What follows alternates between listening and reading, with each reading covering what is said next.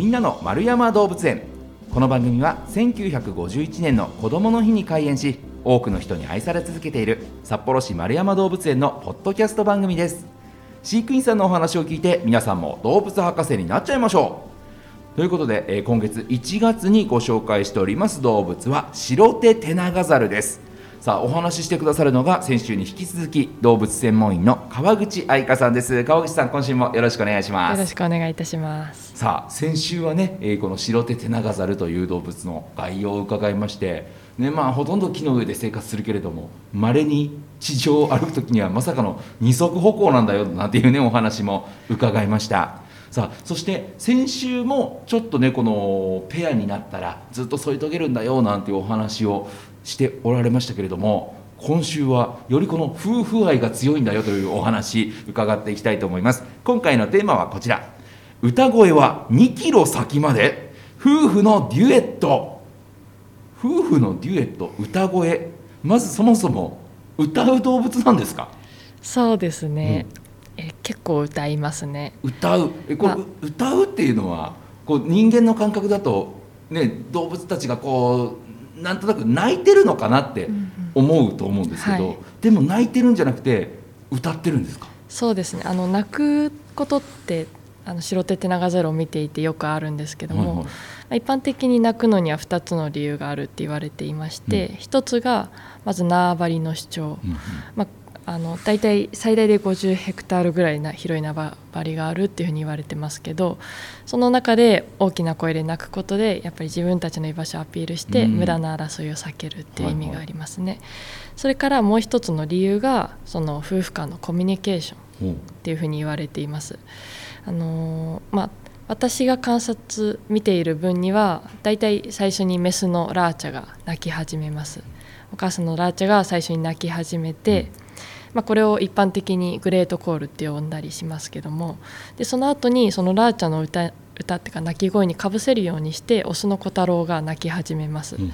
でこれはメイルコーダーなんて呼ばれたりしますけども。そうやってなんかお互いにパートが違うんですよね。うんパートが違う。メスのラーチャが、まあ、聞いてるとあこれラーチャが今泣いてるな、うん。あこれは小太郎が泣いてるなってすごい分かるぐらいパート分けされていて、はい。それぞれが泣き合ってどんどん盛り上げていくっていうような印象ですかね。え。そのパートが違うっていうのは高い音と低い音みたいなそういったパートってことですか？あそうですね。そういうのもありますしやっぱり音の長さもそれぞれ個性なのか違いがありますね。うん。オスとメスで。でもそれも泣いてるんじゃなくて歌ってるんだっていう認識になるのはなんか理由はあるんですか？こう見てて聞いててこれは泣いてんじゃない歌だなって感じる瞬間ってあるんですか？そうです。まあ一度その泣き始めると長い時で30分ぐらい泣いてたりするので、うんうん。結構長いんですよね、長いのとやっぱりすごいもう2キロ先までって言いますけどあの私が調べた中では3キロ先まで届くっていうふうに言われたりするので、本当に大きな声で泣きます、うん。園内にいても多分白手テナガザルの鳴き声遠くからの耳にされた方ある方いらっしゃるんじゃないかなって思うんですけど、へえ。本当に遠くまで大きな声で聞こえるぐらい泣くんですよね。うん。そこにあれなんですかその歌っていうところで言うとメロメロディーラインみたいなのがあるんですか？と最初にラッチャが泣き始める時とかはパターン化はしてるなっていう気はしますねある程度は。う。ん。ただねお猿さんみたいにキーみたいなはい。あーみたいな感じじゃなくてちゃんとこうなんかメロディーとかリズムがあそうでるんですか？すね。そんな感じがしますね。えちなみにその鳴き声や歌声っはい、てこう今なんかこう音ああお持ちだったりします？そうですね。ね。あのだいぶ前になるんですけどちょっと動画で撮ったのがあるので。聞いてみたい。ただこの時ちょっとそのラーチャが最初に泣くっていうところは取れなくて、うんうん。メインで多分小太郎のオスの方が泣いてると思うんですけども、はいはい。それでもいいですか？あもちろんもちろん。すいません。じゃあちょっと流してみますね、はい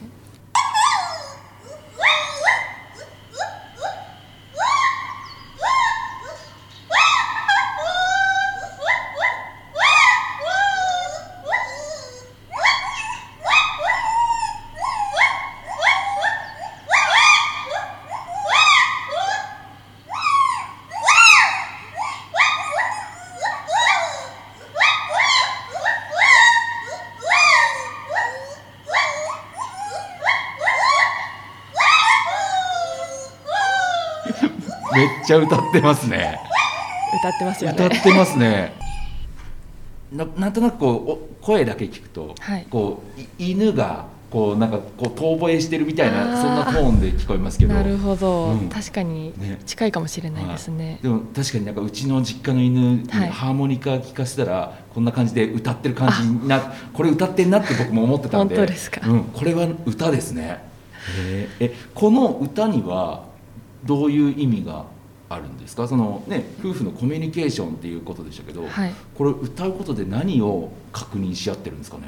そうですね。まああのおそらく白手テナガザルって家族が野生の中では常に一一緒に行動してるってことはわけではないとは思うんですよね、うんうん。ある程度バラバラになって餌を食べる時とはいはかあると思うので、そういう時にやっぱり自分がどこにいるのか近くにいるよっていうのをアピールしたりお互いの位置関係を把握するのに役立ってるんじゃないかなというふうには考えられますね。うん。こうなんとなくねあの動物によってはこうダンスをしてこう求愛行動をするよとかってあるじゃないですか、はいはい。そういったこの愛情表現みたいなそういう意味合いではないんですかね。あまああるにはあるとは思います。うん。ただアピールでオスがメスに対するアピールでっていう他の動物のようにそこまでっていう感じでは私の個人的なあの見ていて感じですけど、うん。感じではないかな。どっちかというとお互いの本当に絆を深めるうんために、コミュニケーションのために泣き合ってるように感じますね。う。ん。じゃあ本当に日常のこう、はい。コミュニケーションってい会話う感覚。みたいな。えかなり頻度としては、はい。もう常に常にそんな感じで歌い合ってるもんなんですか？常にっていうほどではないですけどもまあでもき結構泣いてますね。朝昼晩。まあ特に私がガイドとかしている時に近くにあの寄っていくとラーチャとかはき気持ちが高ぶって泣き始めるのでそれにオスの小太郎が合わせて泣くっていうことはよくありますね。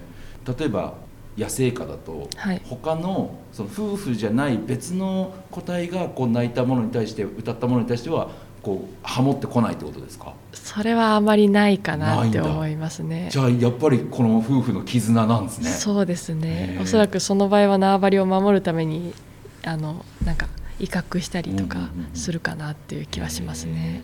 まあでもそれだけねこうコミュニケーションを取ってっていうもう本当にこうおしどり夫婦ならぬまさにそうです。白手手長ざる夫婦じゃなわけじゃないですか。はい、でこうペアっていうのも、まあ、先週伺いましたけど、はい。もうずっとこう添い遂げるっていうことなんですよね。そうですね。基本的にどちらが死んでしまうかあのするまでは基本的にオスとメスは一生連れ添うっていうふうに言われてますね。すごいですね。すね。動物として考えるとね多はい。分、子孫を残していくんだったらもういろんなペアを作っていった方がいいだろうにずっとなんですね。そうですね、まあ生物もいろんな戦略があるなっていう気はしてるので、うんうん面白いなと思いますよね、ね。その辺は。でその夫婦からはい。こう子供、出産っていうのは、はい。大体1回で何頭ぐらい生まれてくるんですか？基本的に一頭ですね。うん。でこう毎年毎年繁殖するっていう動物なんですか？とまあ、基本は、まあ、大体3年おきぐらいっていうふうに言われてますね、うんうん。子供があの離乳するのが28ヶ月大体2年ちょっとなので、うん。その後にまた新しく子供を作るっていう形なので。結構ね、まあ、ご家庭によりますけど人間にちょっと近いかもしれないですね。ね。子供人間の子供もまあねまあタイミング人それぞれですけど、はい。大体まあ12歳ぐらいまでねみたいな感じじゃないですか。そうですね、えでこう子供が生まれたらその子供も一緒に群れとして生活していくっていうことですよね。そうです。そうですね。である程度大きくなったらはい。巣立っていってまた自分の群れを作るんですか、そうですね。大体78年ぐらいって言われてますねあの独り立ちするのは。そもそもでいうと動物としてはどれくらいまで生きる動物なんですか、と寿命は30年から40年というふうに言われてますおね結構長い方ですそうですね長いと思いかますね。うん30年40年ずっと連れ添って 夫婦で。そうですね。えーえ例えば片っぽが死んじゃったよとかってなると、はい。こう再婚するパターンはあんまりないんですかね？ああると思います。あそれはあるんだ。はい。へえで再婚はするけども、まあ、結局その再婚相手とは添い遂げていくそうですね。ずっと一緒っていう形ですね。へえんか勝手にねこっちの想像で言っちゃうと申し訳ないですけど、はい。愛情深そうな気しあますーいや本ね。当素敵ですようねん。他に夫婦とかあと歌声についてとかで、うん。えそうなんだってちょっと驚くようなことってあります？それこそローラなんですけどローラ。最初の頃はローラは歌わなかったんですね。本当に赤ちゃんの時のキャッキャっていうような声しか出せなかった。でそれがですね昨年ですかね、あの小太郎とラーチャが第2子を産んだ時。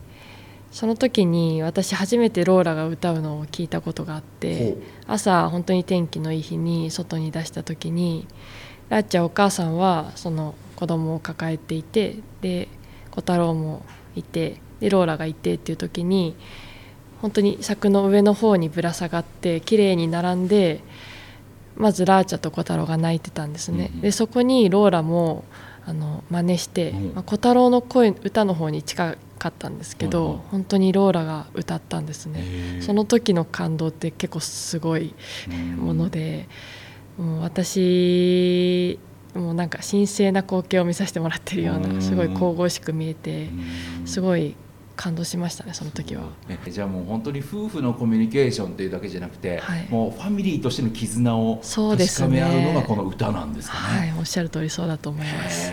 へえ面白いですね。そうですねいやぜひともこう生で、ではい今もねこう音声では聞かせてもらいましたけども、はいぜひとも生で聞いていただいあて、ぜひしかももう動物園内どこにいても聞こえるということですから。そうですね結構遠くまで聞こえると思います。だからこの白手テナガザルの前に行って聞いてないと何の音なんだろうって分かんないですよね。確かになんか泣いてるなっていう感じですね。ね、ぜひね、あのー園内のマップを見てね、あの白手テナガザルどこにいるのかなって探さなくても鳴き声歌声を頼りに探していただくと 白手テナガザルの元にたどり着けるかもしれないですね。そうですね、うん。ただあのやっぱ今の時期ちょっと寒くなってきてるので、あの外にはちょっと出せないんですね。ああそっかそっか。なので今は完全に屋内しあの飼育ですので、うんうんうん。